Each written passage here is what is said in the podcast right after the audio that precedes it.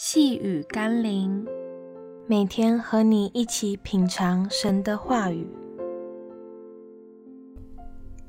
顺服权柄的主。今天我们要一起读的经文是《约翰福音》第五章二十一到二十三节。父怎样叫死人起来，使他们活着，子也照样随自己的意思使人活着。父不审判什么人，乃将审判的事全交于子，叫人都尊敬子，如同尊敬父一样。不尊敬子的，就是不尊敬差子来的父。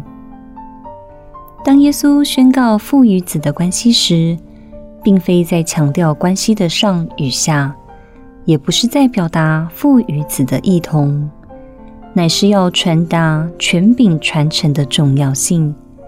就如中国古代皇帝可以将权柄透过某件信物交给一个人，让他们代表皇帝来执行审判。人们并不需要见到皇上，却仍受到同样权柄的赏与罚。当然，耶稣以他神性的一面，他就是道成肉身的上帝。但就算他以人性的一面，也因着他与上帝亲密的关系，就能获得上帝所赋予的权柄。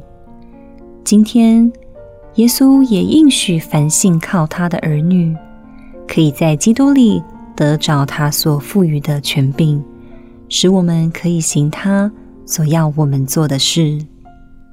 让我们一起来祷告：拥有天上地下一切权柄的主。我知道末日你将审判万有，我并不能质疑或挑战你的权柄，因为任何人都是有限的，不可能拥有高过于你的权柄。因此，我只能敬畏并顺服你的权柄，好叫我因你的权柄蒙福，而非受害。奉耶稣基督的圣名祷告，阿门。